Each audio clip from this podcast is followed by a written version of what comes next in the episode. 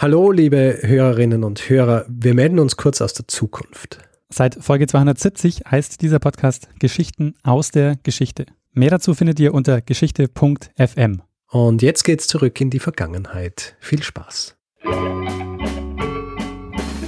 Lernen ein bisschen Geschichte. Lernen ein bisschen Geschichte, dann werden Sie sehen, Herr Reporter, wie das sich damals entwickelt hat. Wie das sich damals entwickelt hat. Hallo und herzlich willkommen bei Zeitsprung, Geschichten aus der Geschichte. Mein Name ist Daniel. Und mein Name ist Richard. Ja, wir sind zwei Historiker und wir erzählen jede Woche eine Geschichte aus der Geschichte. Und diese Woche sind wir bei Folge 100. Wie geht's dir damit, ja. Richard? Ja, äh, Folge 100. Lang hat's gedauert, ja. 99 Folgen haben wir vorher machen müssen bis wir endlich bei der 100 angelangt sind, aber jetzt ist soweit. Und wir, ähm, ich muss sagen, wir haben das ja schon äh, ziemlich aufgebauscht, ja, in den letzten Episoden, aufgerufen zu, äh, zu äh, Sympathiebekundungen auf iTunes und äh, solchen Geschichten.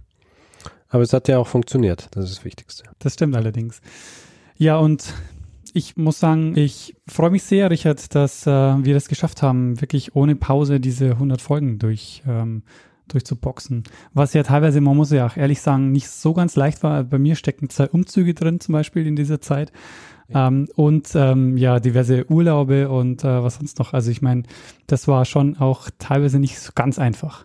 Vor allem diese, diese Umzüge bei dir, weil wir ja angefangen haben mit uns wirklich gegenüber sitzend am ja. Küchentisch, äh, Küchen, Wohnzimmer, Esstisch und dann äh, umgestiegen sind auf eben das, so wie wir es jetzt machen. Studio Link, das quasi unser Podcast-Leben gerettet hat. Und an der Stelle ist es ähm, auch mal wichtig, äh, unserem Publikum zu danken. Also vielen, vielen Dank allen, die äh, zuhören, allen, die uns Feedback geben, die uns äh, retweeten und und ähm, ja mittlerweile auch sehr, sehr viele ähm, Geschichten zukommen lassen. Mhm. Und, und, natürlich auch die uns, äh, die uns Spenden zukommen lassen. Richtig, äh, Geld ja. äh, kommt auch äh, rein. Ähm, auch nicht nur Geld, sondern auch in Form von Auphonic-Stunden. Also vielen, vielen Dank für euren Support, was auch ja mit eines der, ähm, der motivierendsten Dinge ist. Also Feedback zu bekommen, das äh, hält dieses Programm einfach auch am Leben. Absolut. Und wenn wir ja keine, kein Publikum hätten, dann würden wir das wahrscheinlich eh auch nicht machen. Ja, ja. Würdest du würdest du es würdest du es machen, nur damit äh, du ständig von mir Geschichten erzählt kriegst? äh, jein, also ich muss sagen, ich würde es wahrscheinlich nicht in der Konsequenz machen, aber ich finde es ähm, für mich echt richtig cool. Ähm, ich habe, glaube ich, mehr über Geschichte gelernt als in so manchem Semester. Ja, absolut, ja. Und äh, also vor allem äh, unterschiedlichstes weil man ja dann, äh, so im Studium ist man ja dann immer so ein bisschen beschränkt, was man, was man alles unterbringt. Und wenn man dann aber so für Episoden einfach so in einem kleineren Ausmaß sich irgendwie in Sachen vertiefen kann, das ist schon sehr praktisch. Man lernt viel. Und äh, weißt du was, ich habe mir gedacht, wenn wir jetzt schon bei der 100. Folge sind, dann kann ich auch gleich noch ein, äh, ein bisschen äh, Statistiken verlesen. Oh ja. ja? Mhm. Was die wenigsten verblüffen wird, durchschnittliche Länge unsere Episoden? Was würdest du schätzen mittlerweile? Wahrscheinlich ist es äh, ungefähr eine halbe Stunde. Nee, sagen wir mal, es sind mittlerweile 25 Minuten. 29 Minuten, 58 Sekunden, also ziemlich genau eine halbe Stunde. Nicht schlecht, das haben wir ganz schön in die Höhe getrieben. Stimmt, ja, weil ursprünglich, der ursprüngliche Plan waren ja 15 bis 20 Minuten oder so. Wie, wie lang würdest du denn schätzen? Ich meine, da kannst du jetzt schnell rechnen, aber vollständige Laufzeit aller Episoden? Ähm, es sind zwei Tage. 2,1 Tage, ja. Gut gerechnet. und die durchschnittliche Dateigröße sind 25,5 Megabyte und damit haben wir eine vollständige Dateigröße unserer Medien an 7,5 Gigabyte. Oh, das ist gar nicht also so es gibt 7,5 Gigabyte Zeitsprung. Also für alle, die jetzt zum ersten Mal zuhören, wenn sie alles durchhören wollen, brauchen sie nur zwei Tage. Dürfen halt nicht schlafen dabei. Und naja, gut, aber Sie können ja auch schneller hören. Also wer hört schon 1,0 Geschwindigkeit? Macht doch niemand mehr. Ähm, ah, ich schon. Ja? Für die Authentizität. Natürlich. Für mich, äh, gerade für jemanden wie mich, der äh, in seiner Erzählweise selbst davon lebt, dass strategisch platzierte Pausen vorkommen. Ja. ja äh, der weiß es natürlich zu schätzen, wenn man es dann in der richtigen Länge anhört. Aber ich kann mir gut vorstellen, dass es genug Leute gibt, die, äh, wenn ich was erzähle, das gerne in 1,5 oder 2 Geschwindigkeit hören sogar. Wenn wir mal eine Live-Sendung machen, dann werden die Leute ganz irritiert sein. Wir sagen, was? Wie, wie langsam sprechen? langsam ist das. Ähm Aber und äh, was ich mir auch noch aufgeschrieben habe, was äh, ganz interessant ist, wir haben ja ursprünglichen, äh, der ursprüngliche Veröffentlichungstag war ja Sonntag. Ja, stimmt. Aber dann haben wir uns so oft verspätet, dass wir den Mittwoch ausgewählt haben als Zeitsprungtag. Und ich glaube, den Mittwoch haben wir immer eingehalten. Ja, stimmt. Es ist immer Mittwoch geworden. Äh, vielleicht ja. manchmal ein bisschen später am Mittwoch, irgendwie am Nachmittag, aber auch eher selten. Ich glaube, wir waren da dann wirklich so strikt mit uns selbst, dass immer am Mittwoch online gegangen ist. Also der Mittwochvormittag, der war, den haben wir, glaube ich, eigentlich, äh, kann mich jetzt nicht erinnern, dass wir den niemals gerissen hätten. Ja. Bevor es hier jetzt aber weitergeht, kommt noch eine kleine Werbeeinschaltung. Werbung. Daniel. Ja. Jetzt waren ja gerade wieder die Oscars. Die Oscars. Und du weißt, ich, ich schaue mir das immer an. Oh ja. So ein bisschen aus Nostalgie, aber natürlich auch, weil ich mich für, für Filme interessiere. Und da schlägst du dir die Nacht um die Ohren. Das ist richtig. Schlage ich mir die Nacht um die Ohren. Und das habe ich jetzt gerade wieder gemacht. Aha. Und ähm, es werden da ja nicht nur englischsprachige Filme nominiert, sondern auch internationale. Internationale in äh, diversen Sprachen. Und die schaue ich mir natürlich auch an. Und Untertitel sind super, ja, da versteht man dann auch, was gesprochen wird. Aber noch besser ist natürlich, wenn man die Sprache, die in so einem Film gesprochen wird, auch versteht. da kriegt man mehr ja. vom Film mit, wenn man nicht die ganze Zeit ja. lesen muss. Richtig, und die Feinheiten auch. Ja, man mhm. merkt es dann, wenn man einen Film anschaut, wo man eigentlich die Sprache kennt und dann kommt ein Untertitel und dann merkt man, ja, eh verständlich, aber es ist nicht so, es wird nicht alles transportiert, was man transportieren kann. Und deswegen ist es natürlich sinnvoll, wenn man so eine Sprache kann. Und Daniel, wo sorge ich dafür, dass ich diese diversen Sprachen dann auch verstehe? Also ich würde mal vermuten, du hast eine App dafür. Richtig. Nicht nur irgendeine, sondern Bubble. Bubble ist eine preisgekrönte Sprachlern-App, für die die Inhalte von einem Team aus Sprachexpertinnen und Experten erstellt werden, orientiert auch an echten Situationen. Es gibt 14 Sprachen zur Auswahl, darunter zum Beispiel auch Schwedisch, Indonesisch und Türkisch. Und diese alltagsnahen Dialogübungen, die ja so auch in Filmen vorkommen können, ja, wo ja äh, wirklich idealerweise das auch so wie im wahren Leben dann auch passiert, diese alltagsnahen Dialogübungen, äh, eigene Spracherkennungssoftware, die die eigene Aussprache dann auch trainiert, das hilft natürlich dann auch immens dabei, so eine Sprache zu lernen. Die Lektionen sind kurz, circa 10 bis 15 Minuten, können auch runtergeladen werden. Das heißt, selbst wenn dein Tag sehr voll sein sollte, es findet sich immer irgendwo eine Möglichkeit, zumindest eine Lektion pro Tag zu schaffen. Neben diesen klassischen Sprachlektionen gibt es auch Audio- und Videoinhalte, Spiele und natürlich auch Podcasts, die dann nicht nur Sprach, sondern auch kulturelles Wissen vermitteln, ähnlich wie Filme. Und wenn du zusätzlich noch Live-Unterricht mit zertifizierten Lehrkräften haben willst, mit dem Bubble Live-Abo kannst du während des Abo-Zeitraums unlimitierten Online-Unterricht buchen.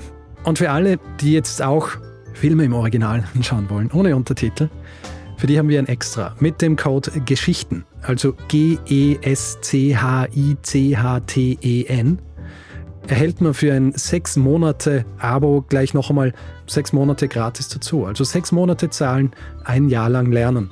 Dieses Angebot gilt aber übrigens nur für die Bubble App, nicht für Bubble Live. Dieser Code ist gültig bis zum 30.04.2024 und wie immer findet ihr alle Infos dazu direkt in unseren Shownotes. Oder auf bubble.com slash Geschichten. Ah, fantastisch. Und man muss ja dazu sagen, Sprachen lernen macht ja auch Spaß. Korrekt. Oder? Ja, also what's not to like? Ja, ja. Wenn man dann irgendwie was anwenden kann oder einen Film guckt und man merkt zum ersten Mal wirklich, ah, es hat irgendwie was gebracht. Das ist echt immer ja, super. Ihr habt tatsächlich was gelernt. Ja. Genau. Sehr gut. Ende der Werbung. Ich glaube, jetzt haben wir schon ziemlich viel Zeit hier uns äh, damit verbracht, uns selbst zu beweihräuchern. Ja, was mal bei nach 100 Folgen auch mal sein darf. Ja, stimmt. Wir steigen ja manchmal in manche Episoden so richtig sofort ein, also ohne äh, yeah. große Einleitung. Deshalb yeah. darf heute mal. Das ist dann, wenn, wenn du nicht viel Zeit hast, um die Folge nachzubereiten. Ja, Richard, mach mal das, was wir immer machen, was die Leute von uns erwarten. Wir erzählen uns äh, immer abwechselnd eine Geschichte und der andere weiß nicht, was er erzählt bekommt. Und die hundertste Folge, Richard, ähm, da hast du die Ehre, die Geschichte zu erzählen. Ich bin gespannt, um was es geht. Gut. Nachdem wir ja auch schon unsere andere Jubiläumsfolge machen haben müssen, ja? An die erinnerst du dich äh, sicher noch. ne? Natürlich, das war die Geschichte um äh, Annie, äh, Annie Londonderry, die mit dem Ja, Fahrrad genau. um die Welt gefahren ist. Richtig. Und da ja gern so ähm, mich anlehnen, ja, thematisch an andere Dinge, kann ich sagen, äh, in dieser Episode ja, geht es auch um nicht ganz, aber fast eine Weltreise. Aber nie, ähm, eine Weltreise einer Person? Ähm, na, die, die Verbindung ist ein bisschen schwach, ja.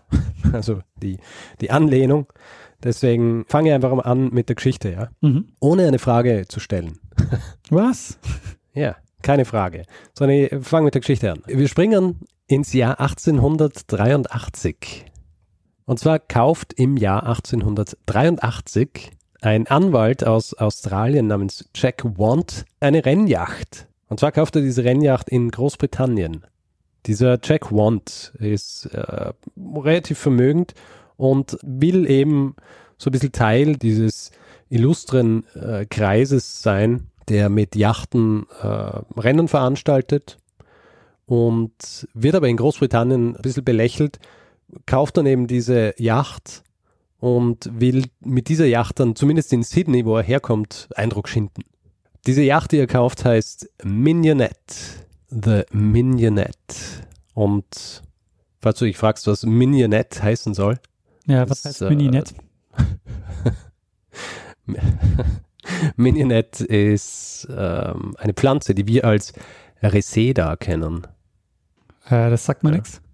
Naja, mir eigentlich auch nicht. Ich kenne nur die Übersetzung und weiß, wie sie ungefähr ausschaut, aber ich habe keine Ahnung, was man wirklich damit anstellen kann. Aber der Name Mignonette ist hübscher als Reseda und an, deswegen, deswegen hat diese Yacht auch so geheißen.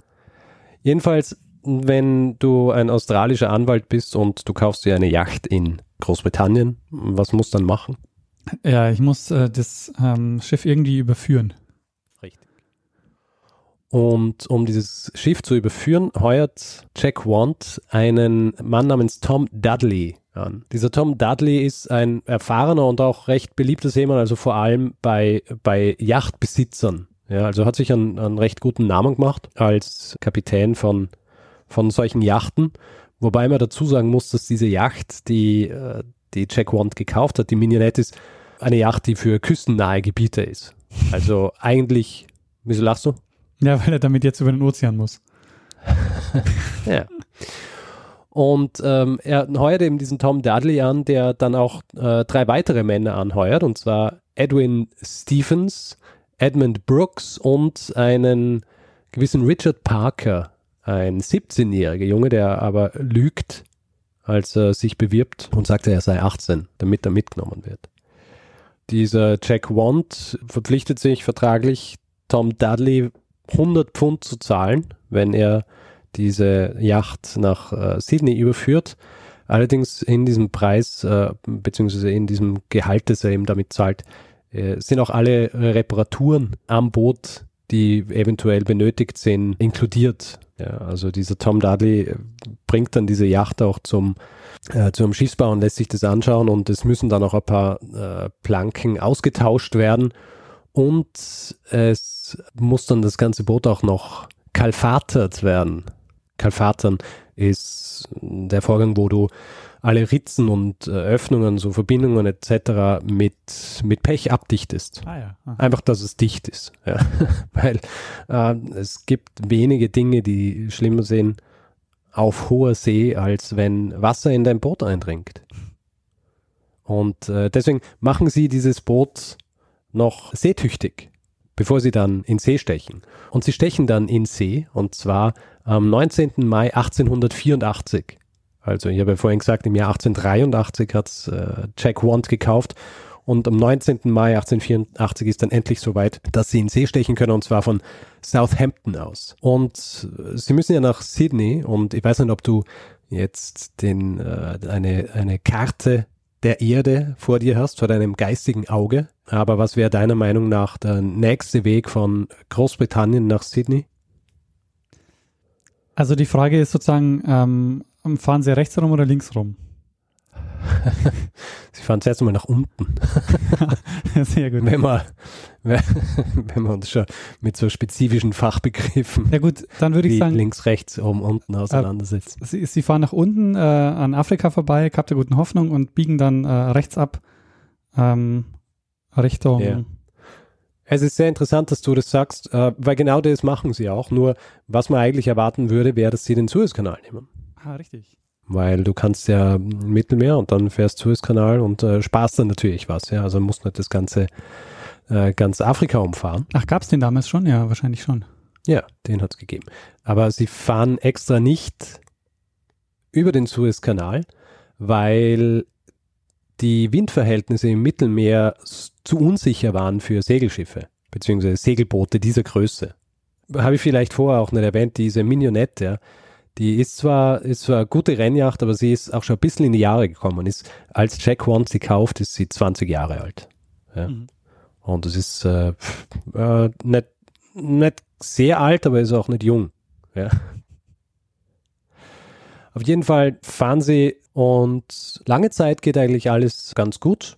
Äh, sind ähm, eigentlich ein gutes Team und dadurch, dass es nicht so ein wahnsinnig großes Boot ist und sie vier Leute sind, ist eigentlich alles recht gut verteilt. Also dieser also die Aufgaben, der Richard Parker, dieser Junge ist natürlich äh, in der Hierarchie ganz unten und ist aber so halt der Schiffsjunge, der muss eben so die, die unangenehmeren Auf, Aufgaben übernehmen, hat auch den engsten Schlafplatz im Boot. Aber das funktioniert eigentlich alles ganz gut, bis sie dann am 5. Juli, als äh, also fast halber Weg nach Sydney, geraten sie in einen Sturm. Und zwar geografisch gesehen zwischen St. Helena und Tristan da Cunha. So, und bevor ich jetzt weitermache, ja, Kommt ein Exkurs, Richard? Nein, es kommt kein Exkurs, sondern es kommt, ähm, es kommt eine Warnung. Mhm. Ja. Ich mache das ja hin und wieder selten, äh, mache es aber, wenn ich es mache, dann ähm, aus gutem Grund. Eine, eine Inhaltswarnung. Ja. Es, diese ganze Episode wird noch ähm, so, dass sie eventuell nicht zum Essen geeignet ist. Okay. Ja. Also zum Essen oder für Leute, die eventuell ungern grauslige Dinge hören. Also du sagst den Leuten, wir haben die hundertste Folge, aber kein Problem, ihr könnt es einfach ausschalten. Nein, das sag, es steht Ihnen wie bei allen Episoden frei, sie anzuhören. Ja. Aber Sie seien hiermit gewarnt, Ja. dass es ein bisschen, ein bisschen grausig wird. Sehr, sehr gut. Am 5. Juli, also auf halbem Weg zwischen St. Helena und äh, Tristan da Cunha, also Südatlantik, kommen sie in einen Sturm und Tom Dudley, der Kapitän, beschließt, das Boot beizudrehen, also in so eine Position zu bringen, dass es relativ ruhig bleibt. Beidrehen ist wirklich so ein Begriff aus der, sagt man, Nautik? Ja, doch, gell? Nautik oder Seefahrt. aus der Nautik. Und äh, ich habe jetzt natürlich nachschauen müssen, weil ich mich dann nicht so auskenne. Und laut Wikipedia bedeutet Beidrehen, dass man folgendes macht. Äh, bei einem Segelboot kann das Beidrehen und über längere Zeit das Beiliegen durch eine besondere Stellung der Segel erreicht werden. Dabei wird eine Wende ausgeführt, die Fock-Shot aber nicht losgemacht, sodass die Fock nach der Wende Back steht. also bedeutet im Grunde einfach, dass du hm, irgendwas mit den Segeln machst und du stellst es in eine bestimmte Position und dann, wenn ein Sturm kommt äh, oder Sturm ist, ist die Wahrscheinlichkeit, dass du vom Sturm irgendwie ähm, oder ein Boot vom Sturm zum Kentern gebracht wird oder zerrissen wird, verringert. Du willst nur Kommentare provozieren von Leuten, die segeln können, oder? Vielleicht. Also, ich meine, da, laufen uns bei mir offene Türen ein, wenn sie mich kritisieren wollen für mein, für meine, mein Nichtwissen, was äh, diese ganzen Dinge angeht, weil ich weiß wirklich so gut wie nichts drüber. Ja? Ähm, ich muss jedes Mal nachschauen, was Luf ist und was Lee ist, weil ich mir nie merken kann, was jetzt was ist. Ja. Deswegen, ja. Weißt du's? Nee, ich, äh, ich kenne nur Backbord und Steuerbord. Also, okay. Ähm, ja, dann erkläre ich es noch schnell, weil nachdem sie dieses Manöver beendet haben, reißt eine Welle das Schanzkleid des Bootes weg. Und das Schanzkleid ist im Grunde das, was, was wahrscheinlich der Laie als Reling bezeichnen wird. Ja. Also dieses, was so drüber steht an den Seiten, reißt äh, eine Seite und zwar äh, der im Lee stehenden Seite des Bootes weg. Ja. Lee ist die dem Wind abgewandte Seite und Luf ist die dem Wind zugewandte Seite. Auf jeden Fall, das Boot steht so, dass diese Welle dann dieses Schanzkleid wegreißt und Tom Dudley, erfahrener Kapitän wie er ist, erkennt, dass das quasi das Todesurteil für das Schiff ist. Er weiß, dass das Schiff äh, in dem Zustand nicht zu retten ist und er sagt seiner Crew, dass sie das Beiboot zu Wasser lassen und dass sie ins Beiboot äh, gehen und schauen, äh, dass sie noch ein paar Sachen retten können. Sie gehen also in dieses Beiboot und die Minionette sinkt innerhalb von fünf Minuten. Und sie sitzen jetzt in diesem Beiboot. Dieses Beiboot ist nicht wahnsinnig lang, bietet eben gerade genug Platz für diese vier Personen, die da drin sitzen. Und muss sich vorstellen, sie sind jetzt hier auf dem Wasser und es ist eigentlich ein Sturm, ja. Ihre Yacht ist gerade untergegangen und Dudley schafft es eben, einen Treibanker zu erstellen. Und dieser Treibanker soll dafür sorgen, dass dieses kleine Boot auf dem Meer relativ stabil bleibt. Also so ein Treibanker äh, ist so konstruiert, dass er dafür sorgt, dass äh, Boot nicht gegen eine Welle steht, sondern immer entweder mit Bug oder mit Heck in eine Welle reingeht. Ja? Mhm. Weil wenn es seitlich zur Welle stehen wird, wird es ganz leicht kentern und mit diesem Treibanker sorgt er dafür, dass das nicht passiert. Und dann ist natürlich das nächste Problem, das Einzige, was sie zu essen aus dem Boot retten haben können, sind zwei Dosen Rüben, also Turnips. Ich glaube, die, ich glaub, die offizielle Übersetzung ist Rübe, eine mhm. Art Rübe. Ist ja. nicht so viel für also, vier Personen. Ist nicht wahnsinnig viel. Und generell ist die Situation recht unangenehm, weil sie sich in einem Gewässer befinden, das voll Haie ist. Ja? Mhm. Und äh, sie sehen diese Haie, sie werden auch teilweise das Boot von Haien angeschupft und einmal ist es auch so, dass dieser junge Richard Parker aus dem Boot fällt und Tom Dudley springt ins Wasser und rettet diesen äh, Richard Parker, schiebt ihn wieder aufs Boot. Die anderen beiden können nicht schwimmen. Mhm. Ja, deswegen, deswegen hat er äh, Richard Parker retten müssen. Und sie tümpeln dann also auf diesem Wasser herum, haben zwar, haben zwar Paddel, aber was kann man halt mit Paddel auf hoher See machen? Und am 9. Juli, nachdem sie den Inhalt dieser beiden Dosen Rüben schon aufgebraucht haben, sehr hungrig sind, ist es dann so, dass einer dieser drei Männer, und zwar Brooks, wieder so einen Schatten auf dem Wasser sieht und zuerst denkt er, es ist vielleicht wieder ein Hai und will schon Panik schieben und dann sieht er aber plötzlich, dass es eine Schildkröte ist mhm. die sie auf dem Wasser schwimmen sehen.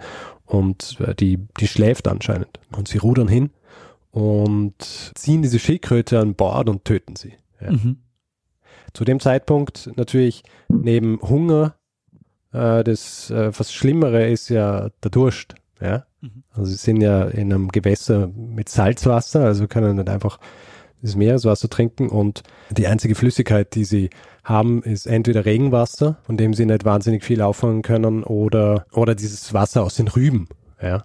Also die Flüssigkeit, die noch in diesen Rüben war, die sie, die sie äh, gegessen haben. Sie ziehen also diese Schildkröte an Bord und töten sie gleich und wollen dann natürlich auch das Blut dieses Tieres trinken, um ihren Durst zu löschen. Schneiden sie also auf und verschütten dann aber aus Versehen einen Teil dieses Blutes. Können dann also in erster Linie nur dieses Fleisch dieser Schildkröte essen, äh, schneiden, schneiden das so in Stücke und hängen es so über, über dieses kleine Boot, um es zu trocknen und irgendwie, irgendwie genießbar zu machen.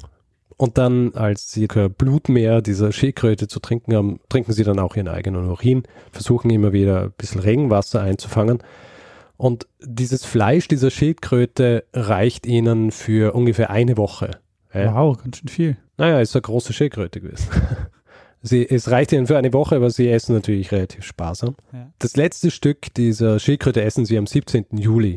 Danach gibt es nichts mehr an Bord, das sie essen können. Sie versuchen, sie versuchen im Grunde alles, was man irgendwie essen kann, zu essen. Also Tom Dudley zum Beispiel hat eine Jacke, die äh, Knöpfe aus, aus Knochen hat und die, die, die löst er, reißt er ab und lutscht an diesen, Kno an diesen Knöpfen, bis sie sich aufgelöst haben. Und dann am 24. Juli, also 18 Tage nachdem die Mignonette gesunken war, sieben Tage seit sie das letzte Mal was gegessen haben und äh, ungefähr fünf Tage nachdem sie das letzte Mal was getrunken haben, beschließen sie auszulosen, wer von den vier Männern getötet werden soll, damit sein Blut getrunken werden kann und sein Fleisch gegessen werden kann. Puh, mhm.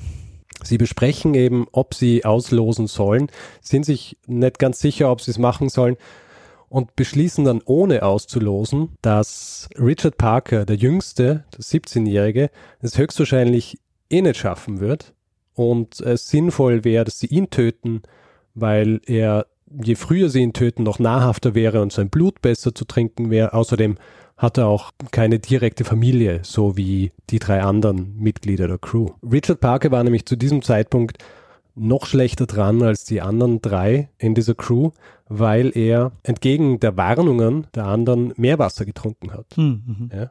Also mir war das bewusst, dass es nicht wahnsinnig gesund ist, Salzwasser zu trinken, aber damals war es wirklich so, dass Meerwasser trinken unter Seeleuten so viel bedeutet hat, wie wenn du Meerwasser trinkst, dann wirst du wahnsinnig. Also nicht nur, es ist irgendwie ein bisschen schlecht für den Körper, sondern wenn du Meerwasser trinkst, wirst du wahnsinnig.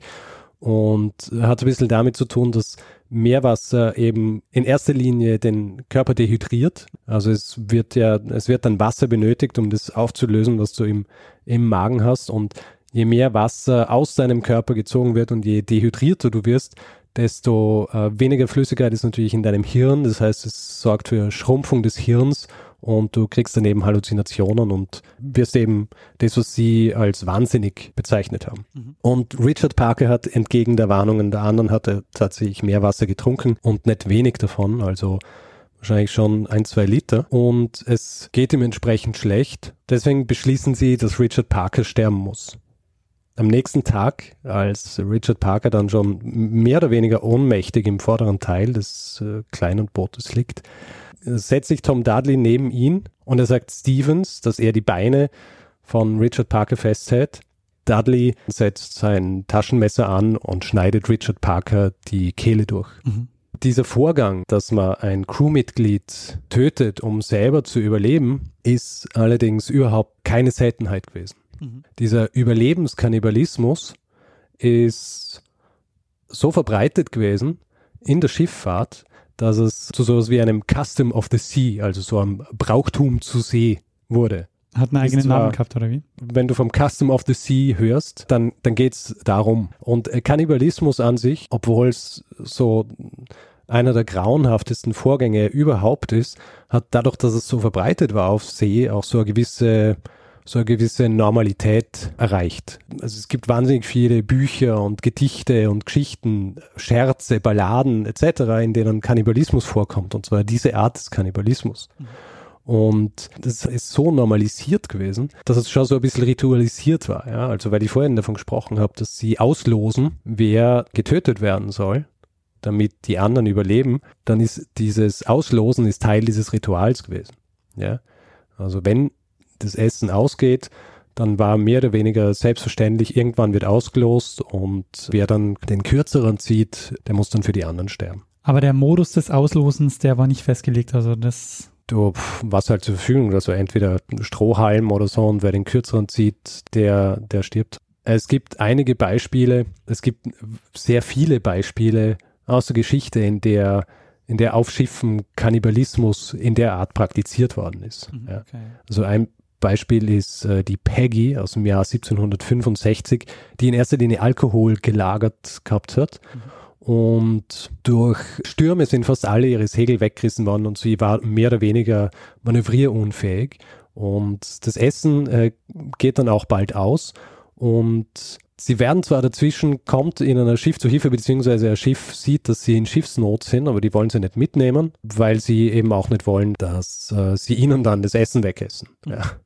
Und also losen sie dann aus und ein Mitglied dieser, dieser Crew muss dann sterben und der Kapitän war mehr oder weniger von Anfang an dagegen, hat aber auch nichts dagegen gemacht, weil er gewusst hat, es wird einfach nur dafür sorgen, dass sie meutern, ja? wenn er, wenn er sagt, äh, man darf jetzt hier dieses Custom of the Sea nicht äh, durchführen. Mhm. Es war auch dann so, dass er in Briefen geschrieben hat, dass er mit Pistolen geschlafen hat, weil er Angst gehabt hat, dass er der Nächste ist, der ausgewählt wird, äh, um aufgegessen zu werden.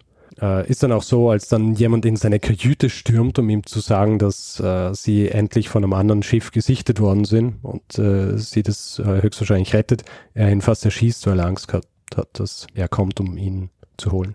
Ja. Mhm. Und ein anderes Beispiel, äh, die Cospatrick, ein recht großes Segelschiff, das eigentlich für die Lieferung von Tee gedacht war und später dann aber als Passagierschiff für Personen, die nach Australien auswandern wollten, umfunktioniert worden ist, ist auch im Jahr 1874 auf dem Weg nach Auckland gewesen mit 433 Passagieren und nachdem Feuer ausbricht am 18. November und dieses Schiff unter anderem Leinsamenöl gelagert gehabt hat und innerhalb kürzester Zeit dieses Schiff abbrennt, schaffen es nur 81 Personen in zwei Rettungsboote. Die anderen Rettungsboote haben nicht einmal zu Wasser gelassen werden können. Eines dieser zwei Rettungsboote verschwindet dann gleich einmal beim Sturm und dann sind dann nur noch 42 Personen über in diesem einen Rettungsboot. Und als nach zehn Tagen dann dieses eine Rettungsboot vom British Scepter am anderen Schiff äh, gefunden wird, sind nur noch fünf Personen am Leben. Und ein Großteil dieser anderen Personen sind entweder aus dem Boot geworfen worden oder aufgegessen worden. Mhm. Wenn jemand dann zurückgekehrt ist an Land und erzählt hat davon oder quasi klar wurde, dass Personen getötet worden sind, um sie zu essen, sind sie nicht als Kriminelle oder, oder als, als Monster behandelt worden. Ja?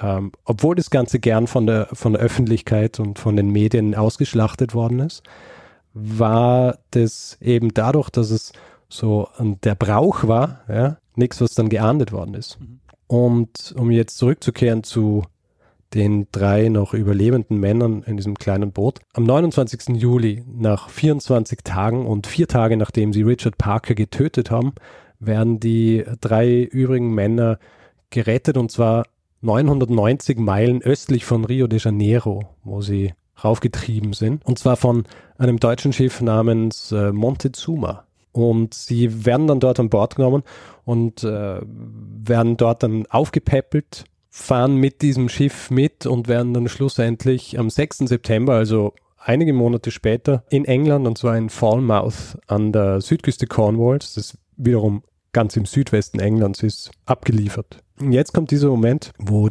diese Geschichte der Mignonette und dieses Kannibalismus zu einer speziellen Geschichte wird, was das angeht. Und zwar der Tom Dudley relativ schnell nach seiner Ankunft erklärt dann auch den Personen, vor allem in dieser Stelle, wo man melden muss, dass ein Schiff untergegangen ist, erklärt er relativ freimütig, was passiert ist und er erklärt eben auch, dass sie Richard Parker getötet haben, um zu überleben. Er geht davon aus, so wie alle eigentlich, dass das für ihn überhaupt keine Probleme bringen wird. Es wird seit Jahrhunderten so gemacht und warum äh, sollte es jetzt ein Problem sein. Allerdings ist es so, dass er relativ, relativ freimütig damit umgeht und das auch erklärt und man das vielleicht auch so ein bisschen sehen kann als so seine Euphorie, dass er es geschafft hat, ja, mhm. und dass er eben einfach so ein recht offener und recht, ein recht ehrlicher Typ ist. Aber in, im Zuge dessen und in der Art und Weise, wie er es erzählt, ruft es dann schon Behörden auf den Plan.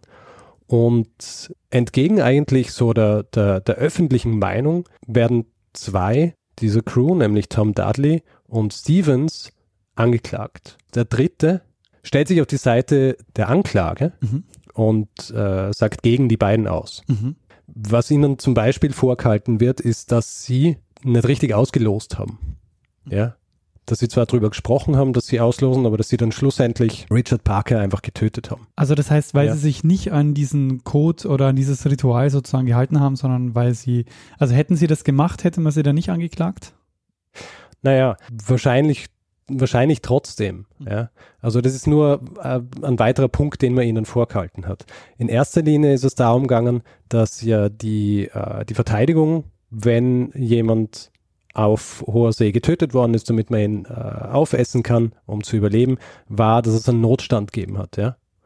Also aus diesem Notstand heraus ähm, ist jemand getötet worden und die Anklage hat jetzt gesagt, wir lassen diese Verteidigung nicht mehr gelten. Mhm. Also die haben gesagt, mag vielleicht sein, dass das auf See so ist, aber im Grund wollen wir das jetzt nicht mehr als Legitimierung für Mord sehen. Und der ganze Prozess ist, ist ein bisschen schwierig, weil die generelle Stimmung ist, äh, ist eigentlich für diese Männer, das zum Beispiel auch verstärkt wird dadurch, dass während der Gerichtsverhandlung der Bruder von Richard Parker auch zugegen ist und dann auch den beiden Männern, die angeklagt sind, die Hand schüttelt. Mhm. Ja. Und er offenbar nicht der Meinung ist, dass sie dafür bestraft werden müssen, was sie gemacht haben. Jedenfalls, die, die Stimmung ist eigentlich für diese beiden Angeklagten und auch zum Beispiel Jack Want, der ursprünglich dafür verantwortlich war, dass das Ganze überhaupt passiert ist, weil er diese Yacht gekauft hat. Mhm. Auch der äh, schickt Geld ähm, für die Verteidigung der beiden Männer und er schickt Tom Dudley auch äh, diese 100 Pfund, die er ihm schuldet, obwohl das, äh, das Boot nie bei ihm angekommen ist. Trotzdem werden die beiden dann schlussendlich verurteilt und auf Mord äh, steht die Todesstrafe. Ah, okay, ja. Und Tom Dudley und Edwin Stevens werden zum Tode verurteilt. Allerdings ist es so, dass sie zwar zum Tode verurteilt werden, aber mit der Empfehlung, sie zu begnadigen. Mhm. Und so ist es dann schlussendlich auch. Also sie werden zwar zum Tode verurteilt, es wird ein Präzedenzfall hergestellt dadurch, aber sie werden nicht getötet, bekommen aber trotzdem sechs Monate Gefängnis, was für sie auch schon wahnsinnig enttäuschend war, weil sie erstens äh, davon ausgegangen sind, dass sie nicht verurteilt werden und zweitens äh, auch überhaupt nicht damit, dass sie ähm, eine Gefängnisstrafe kriegen. Ganz interessant ist Brooks, der sich ja gegen sie stellt und gegen sie aussagt, der heuert an bei einer Freakshow. Und zwar als der Kannibale der Hochsee. Ja. Wo er dann vor dem Hintergrund eines äh, so ein bisschen schlecht gezeichneten Bootes mit eben diesen Männern drin steht, Kleidung anhat, äh, zerfetzte an, an äh, Bart und dann für einen Effekt dann auch äh, so rohes Fleisch isst, eben sich anschauen lässt von den Leuten. Ist auch sehr viktorianisch, ja. Also, mhm. Die Viktorianer haben so eine Faszination gehabt für, für, für alles, was so makaber war, ja. Also ähm, haben sich solche Sachen natürlich gerne angeschaut.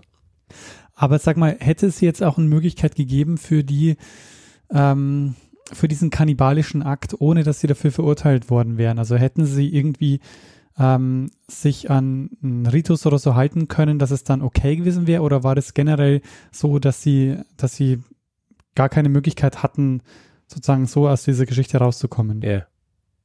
Also grundsätzlich ist es so und ähm, äh, das Interessante an, an diesem Fall und auch an, äh, überhaupt an diesen Geschichten ist, dass für, das, für das sie verurteilt worden sind, war ja nicht der Kannibalismus an sich, ja. Mhm. Es war, es war der Mord. Okay. Mhm. Also Kannibalismus an sich ist auch in der ganzen Anklage nicht zur Debatte gestanden. Ja? Und also sie hätten warten ja müssen, bis er gestorben ist, also bis er natürlich gestorben wäre. Äh, unter Umständen, aber dann kann es noch immer Störung Totenruhe sein. Äh, heutzutage ist es so, weil ich habe dann ein bisschen versucht herauszufinden, wie das heutzutage ist mit Kannibalismus, auch so in, äh, in Deutschland und Österreich. Und Kannibalismus an sich ist ja, äh, steht ja nicht unter Strafe, nur es ist schwierig, sich als Kannibale zu betätigen, ohne vorher was zu machen, was strafbar ist. Ja?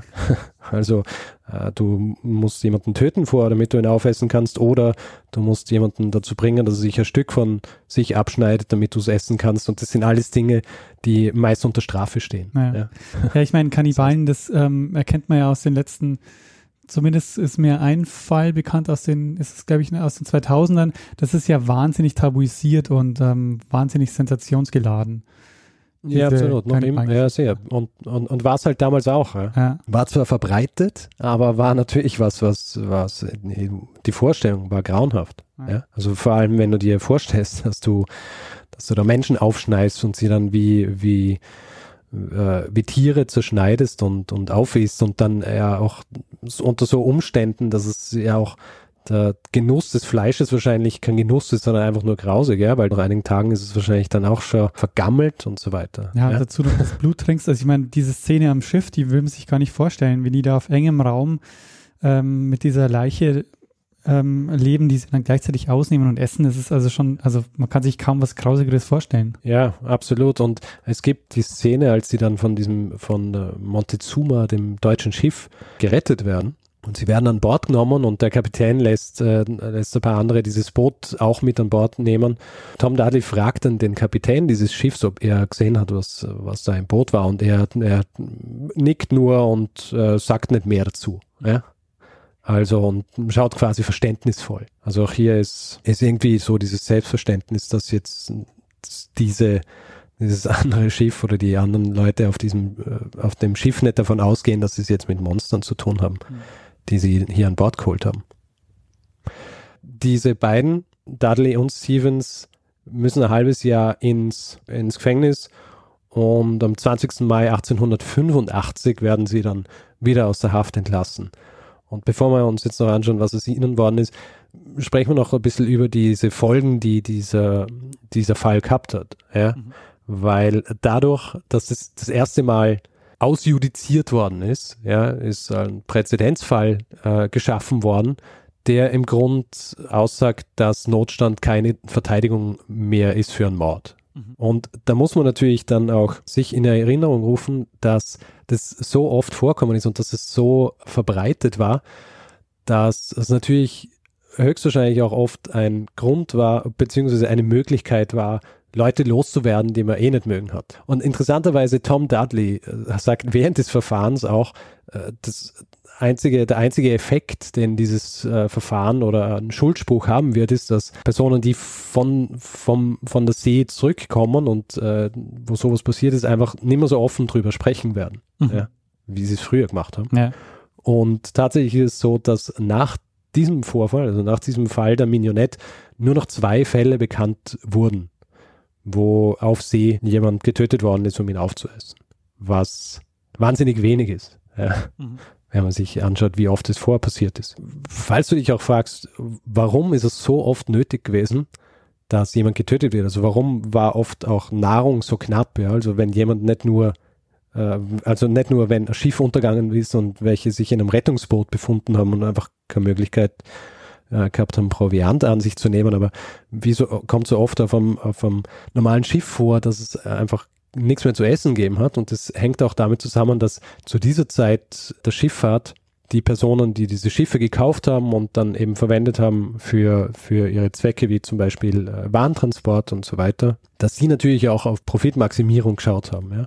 Und oft war es so, dass die einfach das Schiff viel zu schlecht ausgestattet haben mhm. mit Speisen. Und wenn sie es gemacht haben, dann haben sie oft was eingekauft, das von den Seeleuten als Seahorse bezeichnet worden ist. Also Meerespferd, was eingelegtes Rindfleisch war. Das eingelegt war, damit es äh, haltbar ist und oft waren das auch Proviante eigentlich fürs Militär gemacht worden ist und als das Militär dann nicht mehr gebraucht hat, ist es einfach aufgemacht worden, in neue Fässer gesteckt worden und dann von findigen Geschäftsleuten gekauft worden und dann an die Unternehmer verkauft worden, die ihre Schiffe damit ausstatten haben müssen. Und oft eben so wenig, dass es dafür gesorgt hat, dass dann recht schnell das Essen knapp worden ist auf solchen Schiffen. Kann man vorstellen, dass es ja ähm, damals mit den Notrufen noch nicht so ganz war. Das heißt, es gab dann wahrscheinlich auch oft mal so die Situation, dass man in Seenot geraten ist und dann ein paar Wochen rumgetrieben ist. Ganz genau. Also sowas wie wie Notruf hat es ja in der Form noch nicht gegeben, ja, mhm. im 19. Jahrhundert. Also du, du hast nicht irgendwie SOS abgeben können, dass dann irgendwie Luftrettung oder sonst was kommt. Und natürlich auch, äh, wenn du jetzt mitten im Südatlantik bist, wie es vielen auch ergangen ist, wenn dann ein Schiff kommt, äh, dann bist du auch nicht sicher, ob die die Kapazitäten haben, dich mitzunehmen, weil wahrscheinlich ihre Rationen entsprechend knapp sind, so wie sie es bei dir auch waren. Ja? Mhm. Weil du es angesprochen hast mit der Seerettung. Die Tatsache, dass danach nur noch zwei Fälle bekannt worden sind, äh, kann natürlich auch einfach damit zusammenhängen, dass sich in den Jahren darauf, also Anfang 20. Jahrhundert und so weiter, die, äh, die Möglichkeiten einfach geändert haben, was Seerettung angeht. Ja. ja. Also wenn du dann einfach neue Technologie hast, schnellere Schiffe und irgendwann hast du einfach äh, Möglichkeit, SOS abzugeben und solche Dinge, dann entfällt oftmals die Notwendigkeit, dass du andere Personen an Bord aufessen musst, um zu überleben. Was ist aus den Männern worden? Tom Dudley ist, nachdem er aus, dem, äh, aus, dem, aus der Haft entlassen worden ist, mit seiner Frau dann nach Australien ausgewandert, ja? wo er dann in Sydney mit ihr recht gutes äh, Geschäft als Bootsausstatter betrieben hat. Leider war ihnen so ein wahnsinnig langes, glückliches Leben zusammen auch nicht beschieden. Es war nämlich so, dass in den 1890er Jahren in China eine Pestepidemie ausgebrochen ist, mhm. die sich äh, dann auch recht schnell verbreitet hat und im Jahr 1900 war Tom Dudley das erste Opfer dieser Pest in Sydney. Hm. Und Stevens ist äh, nach der Haft auch wieder zur See gefahren, ist aber dann relativ schnell dem Alkohol verfallen und ist dann 1914 völlig verarmt gestorben. Und auch Brooks, der anfangs noch sein Geld mit den Freakshows gemacht hat, aber dann nach einigen Monaten einsehen hat müssen, dass das Interesse am Fall der Minionette so nachgelassen hat, dass ihn auch niemand mehr in den Freakshows haben wollte, ist dann wieder zurück aufs Meer gegangen, hat auf diversen Schiffen angeheuert, angeblich auch eine Zeit lang mit einem Verwandten von Richard Parker auf einer Yacht. Und dann später ist er auch in diesen Ort gezogen, in dem Richard Parker früher gewohnt hat. Und es gibt ein Interview mit einem Cousin von Richard Parker, in dem dieser Cousin behauptet, dass man eben diesen Brooks öfters in der Nacht, wenn er, wenn er besoffen aus dem Pub gekommen ist, gehört hat, wie er heimgewankt ist und so lamentiert hat, I didn't do it und noch mit diesen Dämonen gekämpft hat. Und ein Aspekt dieser ganzen Geschichte, der ähm, also ich, ich glaube nicht an übernatürlich ist, deswegen sehe ich es einfach als einen wahnsinnigen Zufall, aber es ist natürlich äh, ein sehr interessanter Zufall. Äh, Edgar Allan Poe, der Schreiberling, kennst du natürlich. Schreiberling ist gut. hat im Jahr 1838 einen Roman, seinen einzigen Roman geschrieben, und zwar The Narrative of Arthur Gordon Pym of Nantucket. Und in diesem Buch kommt unter anderem ein Schiffsjunge vor, der von seinen zwei Seekameraden getötet und verspeist wird. Und dieses, dieser Schiffsjunge heißt Richard Parker. Ah ja. Wahrscheinlich nicht hm. ganz zufällig. Naja, es war halt 50 Jahre vorher. Ach so, ach. Habe ich jetzt gut aufgepasst. Was die Jahreszahlen. Ja, und das war, das war meine, meine Geschichte. Ja, sehr gut, Richard. Also ähm, sehr spannende Geschichte und äh, es ist in der Tat ähm, äh, ein bisschen grausig. Es ist ein bisschen grausig, ja. Aber als Ausrede, mhm. ja, kann ich sagen, dass, ähm, dass das Ganze ein Hinweis war, ja. Mhm. Und zwar von Christian. Christian hat mir das äh, geschrieben. Christian aus dem Allgäu. Ja, vielen Dank, äh, Christian, ja, für den Hinweis. Der, der, hat mir das geschrieben und ich habe es gleich sehr, sehr spannend gefunden und habe dann eben geschaut, dass ich dieses Buch kriege. Es gibt zwei Quellen, mhm. hauptsächlich zu diesem, äh, zu, diesem, zu diesem Fall. Das eine ist von A.W. Brian Simpson, Cannibalism and the Common Law aus dem Jahr 1984, wo dieser Fall ausführlich geschildert wird, in erster Linie eben wirklich so aus der, der rechtlichen Sicht. Und dann gibt es ein Buch von Neil Hansen, das heißt The Custom of the Sea und ist im Jahr 2000. Und das ist sehr, sehr angenehm geschrieben, weil es so narrativ ist. Wahrscheinlich Freiheiten, was äh, das Ganze angeht, weil es viel so Dialog gibt auch auf See und so weiter, aber angeblich alles zusammengesucht aus den, aus den Gerichtsakten etc. Mhm. Ja. ja, dieses Custom of the Sea ist echt sehr, sehr spannend. Also auch, das ist so ein ja, sowas war, das wirklich häufig vorkam, weil ich meine, Kannibalismus ist echt sowas ähm, wahnsinnig tabuisiertes, dass man, dass man sich das ja, kaum mir, vorstellen mir, kann. Mir war das auch nicht so bewusst, dass das wirklich so verbreitet ist. Einmal schon abgesehen einfach so von der Tatsache, dass jeder dann irgendwie sich so denkt, ja gut, dann essen wir halt Menschenfleisch. Aber pff, schlussendlich, ich meine, wenn es am Verdursten und am Verhungern bist, dann ist wahrscheinlich die Hemmschwelle einfach viel, viel niedriger, was sowas angeht. Ja, und gleichzeitig ist es aber auch, finde ich, ein gutes Beispiel dafür, dass man ähm, diese, dass sich die Rechtslage ändert, ähm, weil eben auch um 1900 auch diese, diese Art der, ähm, ja, der, der, der Normierung und so auch natürlich alle Lebensbereiche betrifft und mhm. eben ja, eben auch die, die Schifffahrt. Interessant auch, weil dieser, dieser Zeitraum geht dann auch einher mit vielen Anstrengungen, die, die Arbeitsbedingungen für Leute auf See besser zu machen. Ja. Mhm. Also es hat einige Personen in England geben, die wirklich auch daran gearbeitet haben zu schauen, dass eben solche Dinge wie minderwertiges Essen an Bord und all diese Dinge oder dass Schiffe auf hoher See sind, die eigentlich gar nicht auf hoher See sein sollten, weil sie schon so alt sind und höchstwahrscheinlich, äh, höchstwahrscheinlich sofort untergehen, die aber einfach